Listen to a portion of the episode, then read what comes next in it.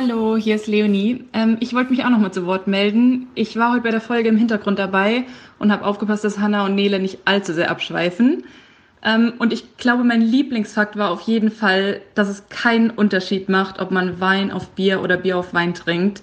Und dass das Sprichwort sich früher auf soziale Schichten bezogen hat. Ich hoffe, euch hat die Folge auch gefallen und ihr könnt ein paar Fakten davon beim nächsten Grillabend zum Besten geben. Ich bin Hanna. Ich bin Nele. Hallo bei Nackt und Neugierig. Nackte Fakten, neugierig nachgefragt. Diesmal haben wir ein ganz besonders schönes Thema. Es geht nämlich in dieser Woche um Alkohol und in der nächsten Folge dann um Kater. Heute die Party, nächstes Mal der Tag danach. Also mit Sicherheit viel Gesprächsstoff. Wir experimentieren gerade ein bisschen mit unserem Format. Das heißt, Nele hat die heutige Folge recherchiert und Leo, die ihr jetzt gerade nicht hört, ist aber dabei und hört mit und passt auf, dass wir nicht zu sehr abschweifeln und alle wichtigen Fragen und Begriffe klären. Und wir haben eine kleine, nicht repräsentative Studie eingebaut oder einen Selbstversuch. Nele hat sich nämlich für die Folge betrunken. Nele, gib uns doch mal bitte eine Kostprobe. So, auf, Fußball, auf Hertha. Ne? Auf Hertha. Auf, auf die gute Runzi. Saison. Auf uns. Auf Runzi. Auf Runzi. Das war ich vor, ja mittlerweile ist es schon ein bisschen länger her, also was heißt ein bisschen länger her, sondern ein paar Wochen her auf einem Geburtstag. Also es waren nicht viele Leute, weil es halt noch, oder ja, immer noch Corona ist. Aber es war trotzdem eine total schöne Party. So, nicht lang schnacken, Kopf in Nacken. Ne? Wenn wir jetzt hier in der Folge so ein bisschen läppisch über Alkohol reden, wir wollen das auf gar keinen Fall verharmlosen. Alkohol ist auf jeden Fall eine Droge und Alkohol ist Nervengift und man sollte die Wirkungen von Alkohol wirklich nicht unterschätzen. Darum geht's hier auch in der Folge, aber ja, wir wollen darauf hinweisen, dass Alkohol einfach nicht gut für den Körper ist. Genau, sehr wichtig. Aber vielleicht kannst du uns direkt auch mal erklären, was macht Alkohol im Körper? Also ich trinke ein Glas und was passiert dann? Also wenn wir jetzt, es ist jetzt vier Uhr, kein Bier vor vier, aber das heißt, in zehn Minuten könnten wir ein Bier trinken. Ich liebe Daydrinking. Also, wenn du jetzt was trinken würdest, dann wäre es eben so, von dem Bier, was du jetzt trinkst oder den Wein, den du trinken würdest, dann wird ein Teil schon, also ein Teil von dem Alkohol schon im Mund über die Schleimhäute absorbiert und geht ins Blut. Und der Rest geht dann weiter in den Magen, da wird dann nochmal ein bisschen Alkohol aufgenommen. Und die hauptsächliche Alkoholaufnahme, die passiert aber am Dünndarm. Der ist auch ziemlich stark durchblutet und deshalb geht da dann eben viel ins Blut. Und das Blut transportiert dann den Alkohol durch den ganzen Körper. Und man kann so grob sagen, zwischen 30 und 60 Minuten, da ist dann der Höhepunkt der Konzentration des Alkohols im Blut. Ja, ähm, es kommt dann drauf an, irgendwie, was du vorher gemacht hast, wie viel du gegessen hast, wie viel Wasser du getrunken hast. Mhm. Das heißt, wenn ich dann aufhören würde zu trinken, dann würde der auch langsam wieder abgebaut. Wenn ich innerhalb der 30 Minuten oder 15 Minuten noch mein zweites Glas Bier trinke, dann ähm, summiert sich das. Genau. Und dann wird es ja. natürlich wieder mehr. Ja. Und es kommt aber auch ein bisschen drauf an, wo du trinkst. Also bei 40 Grad oder so im Schatten, da wird der Alkohol dann eben schneller vom Körper aufgenommen. Genau, besonders an so einem schönen Tag wie heute, ich glaube, wir haben fast 30 Grad, weiten sich die Gefäße dann natürlich in der Hitze draußen auch und der Alkohol geht schneller ins Blut. Also du könntest ihm natürlich dem Körper auch Flüssigkeit geben in Form von Wasser, äh, wenn du das nicht machst und weiter trinkst, dann bist du betrunken. Umso schneller. Aber warum betrunken? Also was bedeutet betrunken werden im Körper, für den Körper? Also wir haben da jetzt ja gerade drüber gesprochen, was eigentlich passiert, wenn wir trinken. Also, dass sich eben der Alkohol im Blut verteilt und durchs Blut dann eben im ganzen Körper verteilt wird. Und diesen Rausch, den man merkt, der passiert im Gehirn. Also es ist eben so, dass Alkohol gewisse Botenstoffe beeinflusst. Botenstoffe, die leiten den Reiz zwischen den Nervenzellen. Die werden eben beeinflusst durch Alkohol und deshalb hat man auch, also ich weiß nicht, kennst du das, wenn du betrunken bist, dass du denkst, du denkst jetzt langsamer? Mhm. Ja, oder du bist allgemein auch langsamer, ne? Alles ein bisschen, als wenn man in der Wolke, vielleicht findest du auch, hast du so ein paar Wortfindungsstörungen oder dir sind Wörter einfach entfallen, ja, doch es ist halt so, dass die Reizübertragung langsamer ist im Gehirn und deshalb bist du langsamer und denkst auch langsamer. Mhm. Das passiert einerseits. Und andererseits ist es aber so, dass gewisse Hormone ausgeschüttet werden, also Endorphine zum Beispiel, also so die kennt man auch als Glückshormone, die werden dann ausgeschüttet und es werden auch körpereigene Morphine ausgeschüttet. Das fand ich ganz spannend, weil man hört das ja manchmal so aus Geschichtsbüchern oder keine Ahnung, liest das irgendwo oder so, dass eben früher auch Alkohol als Schmerzmittel gegeben wurde. Und es ist halt wirklich so, dass durch Alkohol Morphine, also diese körpereigenen Morphine ausgeschüttet werden. Und durch die Endorphine, die ausgeschüttet werden, ist es eben so, dass wir entspannter werden und wir reden auch mehr. Wir reden vielleicht auch über Sachen, über die wir sonst nicht reden würden und wir sind auch aktiver und unser Tatendrang wird gesteigert. Also so dieses im Sommer ins Freibad einbrechen oder so, das macht man halt eher unter Alkoholeinfluss auch einfach, weil man eben gepusht wird durch die Hormone, die dann ausgeschüttet werden. Mhm. Es ist aber immer noch nicht bis ins letzte Detail geklärt, auf welche Botenstoffsysteme genau Alkohol eigentlich Einfluss nimmt. Das ist krass, ne? Weil Alkohol wird ja schon so lange getrunken, also schon vor 13.000 Jahren am Ende der Steinzeit also wurde Bier getrunken. Dass auch gerade Alkohol so ein legitimer Rausch ist, ne? Also im Gegensatz zu anderen Drogen, aber anderes Thema.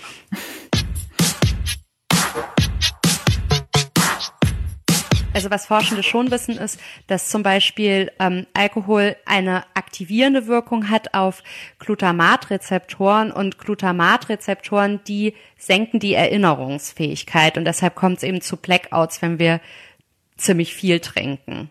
Aber es kommt ja auch nicht nur darauf an, wie viel man trinkt, sondern auch was man trinkt. Das habe ich vor kurzem in einer Studie gelesen von ähm, Forschenden vom King's College, glaube ich. Zumindest vermuten die, dass Rotwein eher müde macht, weil das Schlafhormon Melatonin drin ist. Ähm, und in Kombination mit dem im Wein enthaltenen Kohlenhydraten resultiert das eben in einem eher schläfrigen oder entspannten Zustand. Und zwar hatten die Forschenden vom King's College 30.000 Menschen befragt zwischen 18 und 34 Jahren und 50 Prozent sagten, Bier wirke wie Wein für sie. Also entspannend. Und ähm, Spirituosen meinten 20 Prozent wachmachend. Über die Hälfte fanden Longdrinks ähm, würden ihr auf Energie, Selbstbewusstsein und Attraktivität abzielen, tendenziell aber auch aggressiver und trauriger machen. Obwohl ich finde, wenn jetzt Wein oder Rotwein schläfriger macht, den wirst du auch nicht in der Diskothek auf der Tanzfläche trinken wahrscheinlich, sondern eher auf dem Sofa. Und die ähm, keine Ahnung, Spirituosen, Longdrinks sind ja dann oft auch vermischt mit Energy Drinks, wo es irgendwie auch nicht überraschend ist, wenn die dann plötzlich wach machen. Deshalb bin ich mir bei der Studie nicht ganz so sicher. Aber sie haben generell halt auch rausgefunden, dass ähm, starke Trinker viel eher negative Emotionen haben. Eine Sache noch, äh, wo wir gerade beim Wein waren. Das Sprichwort Wein auf Bier, das lobe ich mir. Ähm, Bier auf Wein, was das sein? Oder umgekehrt? Ich weiß nicht. Ist da was dran? Hast du das rausgefunden? Also einmal, du hast es richtig gesagt, Wein auf Bier, das lob ich mir, Bier auf Wein, das lass sein. Und also ja, da ist was dran, aber nicht auf körperlicher Ebene. Also es gibt sogar eine Studie dazu, da haben das äh, Forschende mit Weißwein und Bier untersucht, also Weißwein halt, nicht Rotwein. Mhm. Und die haben rausgefunden, nee, äh, es macht keinen Unterschied, was man auf was trinkt. Aber es gibt dieses Sprichwort nicht nur in Deutschland, sondern es gibt es zum Beispiel auch im französischen Sprachraum. Und das finde ich jetzt irgendwie schon ganz interessant. Also irgendwas muss ja dran sein. Und da ist wohl was dran auf sozioökonomischer Ebene. Also wenn man das geschichtlich betrachtet, dann ist es wohl so, dass Menschen früher mit wenig Geld nur Bier kaufen konnten und Menschen, die eben aus dem Adel kamen, die hatten das Geld, um Wein zu kaufen. Und deshalb sagt man halt, Wein auf Bier, das lob ich mir. Das heißt, du ja, steigst. Im Ansehen in der Schicht. Genau. Oder steigst halt auf mhm. von, von einer Schicht zur nächsten. Mhm. Und Bier auf Wein, das würde parallel damit gehen, dass man eben einen gesellschaftlichen Abstieg hinlegt. Und das möchte man natürlich nicht. So ein Downgrade. Genau. Ah, okay. Und der Versuch wurde so gemacht, dass es eben eine Gruppe gab, wo zuerst Wein getrunken wurde und dann Bier. Und dann gab es noch eine Gruppe, da wurde zuerst Bier und dann Wein getrunken. Und das wurde dann miteinander verglichen. Und jeder, jede Person in der einen Gruppe hatte einen Pendant in der anderen Gruppe, die einen, einen gleichen Body Mass Index hatte und das gleiche Geschlecht. Mm, Trinken für die Wissenschaft. Also. Ja, Wovon hängt es denn dann ab, wie betrunken wir werden?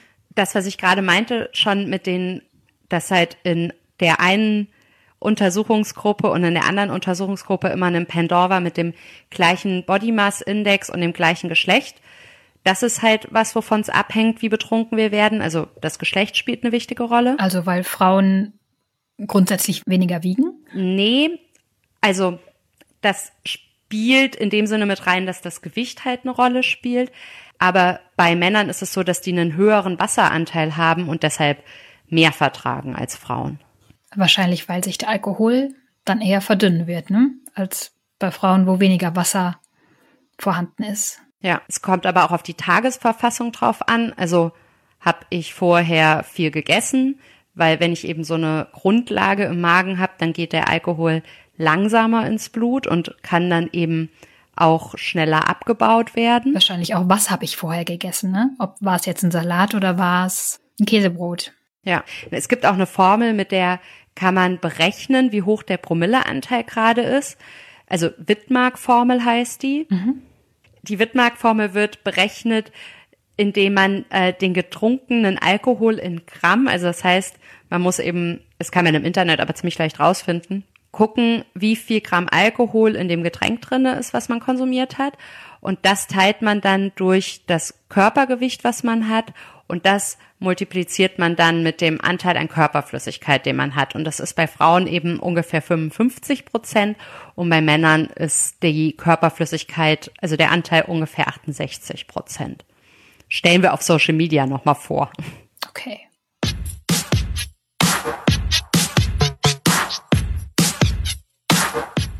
also wie viel Promille man hat, das kann man eben durch so körperliche Gegebenheiten berechnen.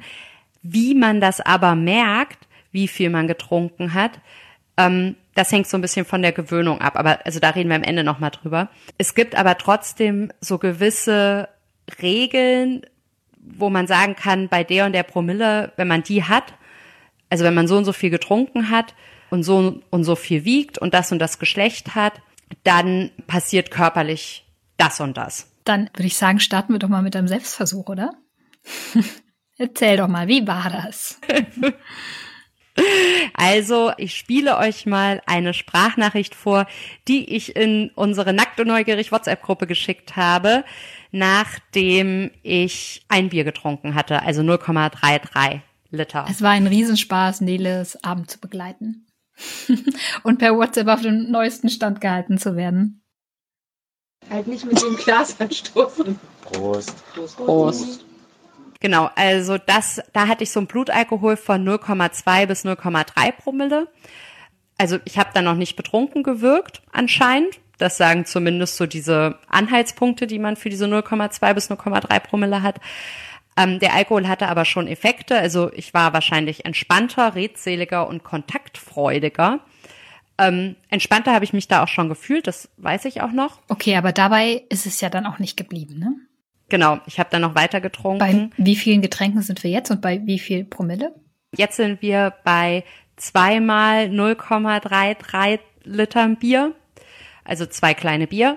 Und da hatte ich zwischen 0,3 und 0,5 Promille. Und jetzt ist wohl anscheinend meine Sehleistung schon ein bisschen vermindert gewesen. Und ähm, ich wäre auch schon, also laut diesen Anhaltspunkten, die es da gibt, waghalsiger als sonst.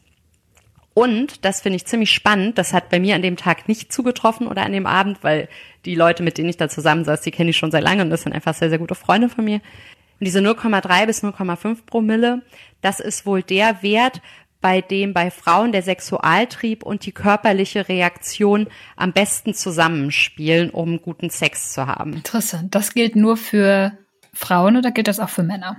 Das gilt wohl nur für Frauen und das liegt daran, dass bei diesen zwischen 0,3 und 0,5 Promille, dass bei diesem Wert bei Frauen Testosteron ausgeschüttet wird und Testosteron geht bei Frauen eben, also auch wenn das das männliche, also gilt ja so als das männliche Hormon, aber wenn das ausgeschüttet wird, dann haben Frauen einen höheren Sexualtrieb.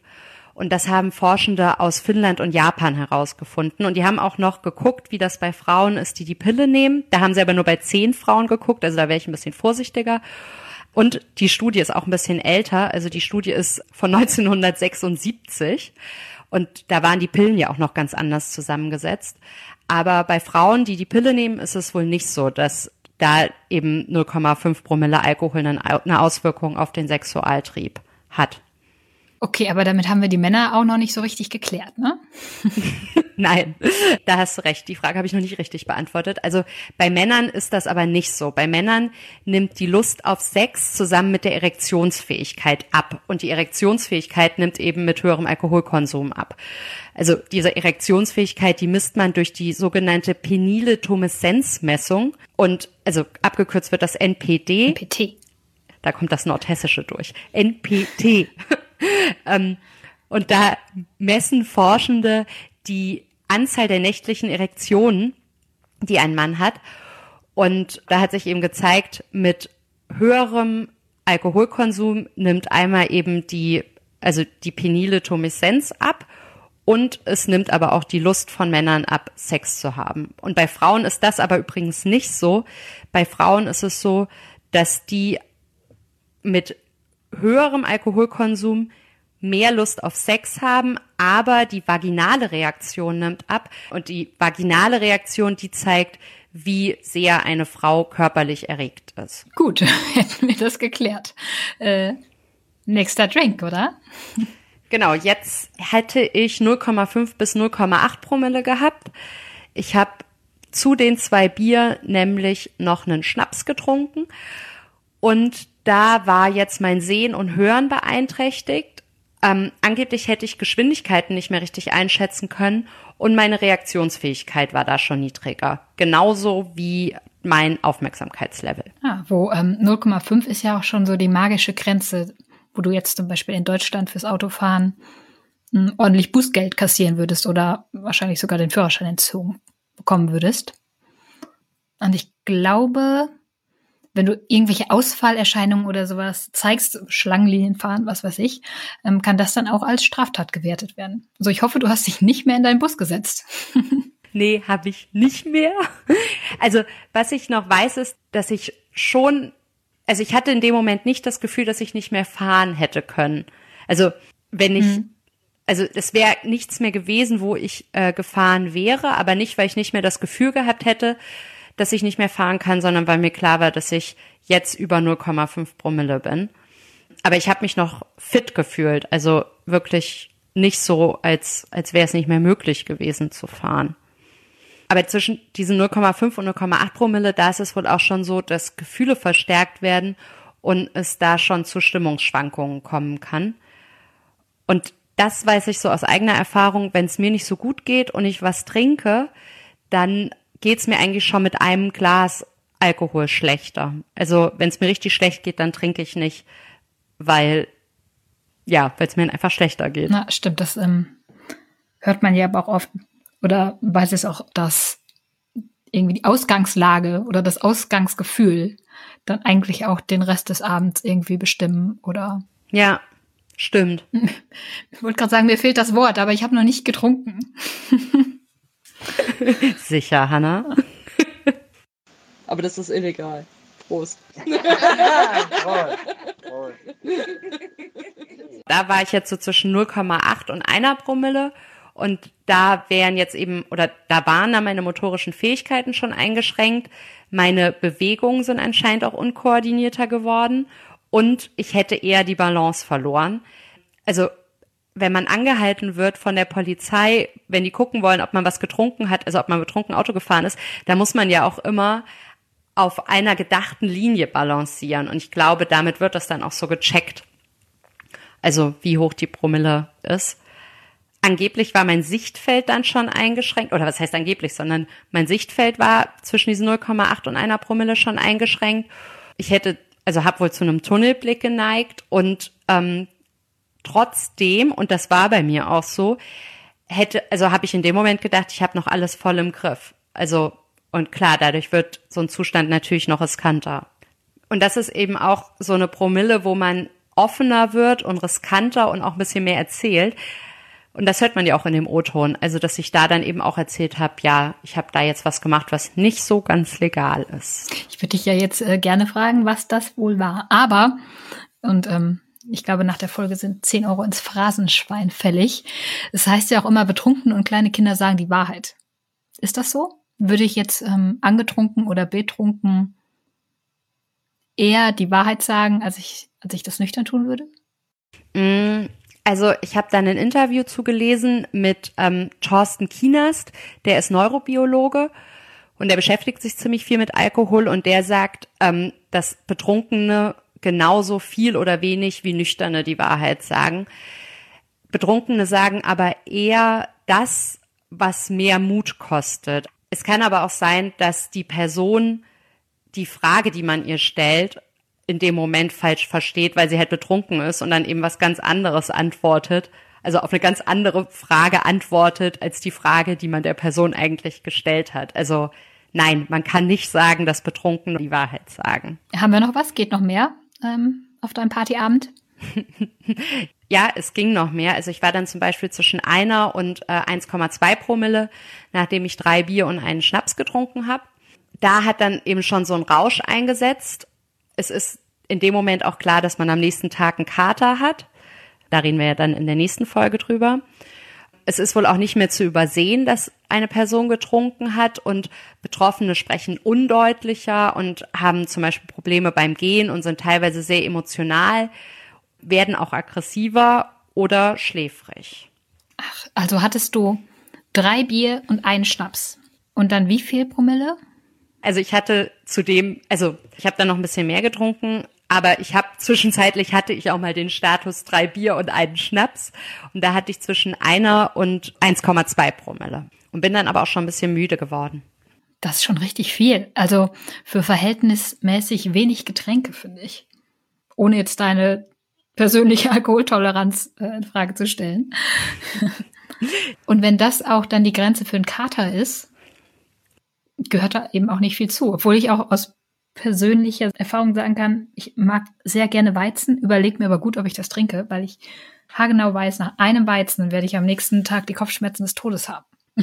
Keine Ahnung, woran es liegt, aber das überlege ich mir gut. Und nächste Woche wirst du dann das ultimative Katermittel erfahren. Oh, ich kann es kaum erwarten. das absolute ultimative Katermittel ist halt bei Limo zu bleiben. Das ist jetzt noch kein Spoiler. Ich hoffe, es wird noch besser.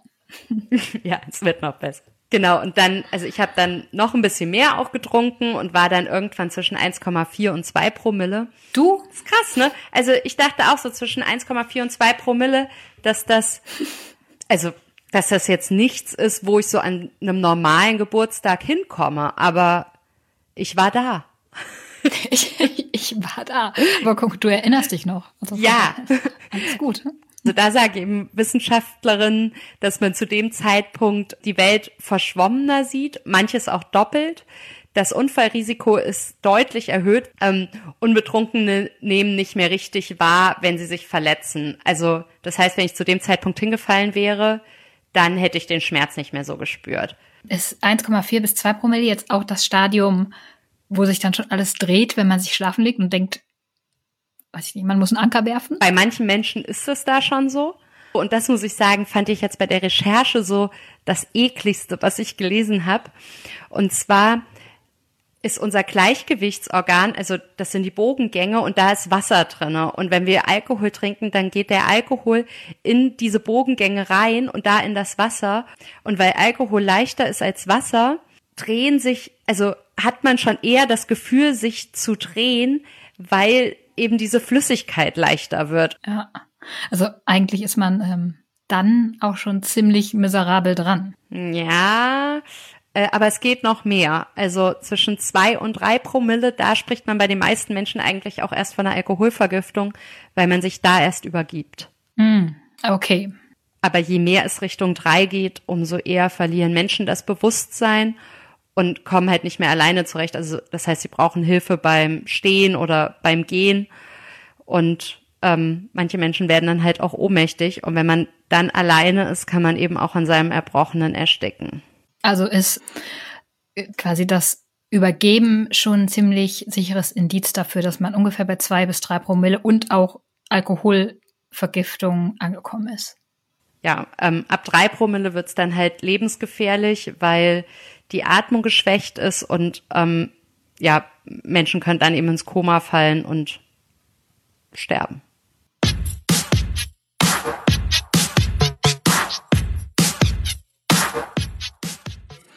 Kann ich denn eigentlich die Alkoholtoleranz meines Körpers auch trainieren? Also so, dass mir, weiß nicht, zwei Promille kaum was ausmachen? Mm, also du kannst auf jeden Fall deine Toleranz trainieren. Wir haben ja vorhin kurz über die, die Botenstoffe geredet. Und es ist eben so, dass wir die Rezeptoren, also diese Andockstellen von den Botenstoffen, dass wir die durch Alkohol verändern können. Also die, die heißen GABA-A-Rezeptoren. Und wenn ich viel trinke, dann verändern die sich, also viel trinke, viel Alkohol trinke, dann verändern die sich eben. Und dadurch kann ich mich an Alkohol gewöhnen. Okay, dann ist genau das aber eben auch das Tückische, ne? Ja.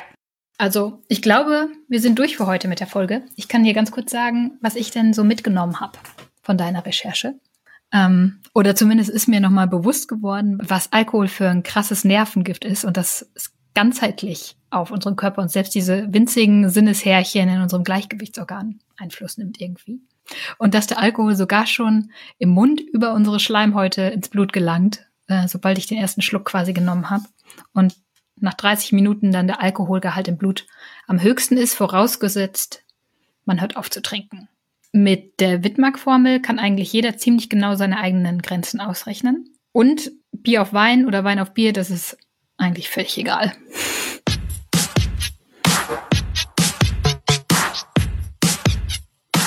Und nächste Woche sprechen wir dann über den Tag danach, den Kater, den Abbau des Alkohols im Körper und aber auch über Suchtprobleme. Also, das war's. Bleibt nackt. Und neugierig.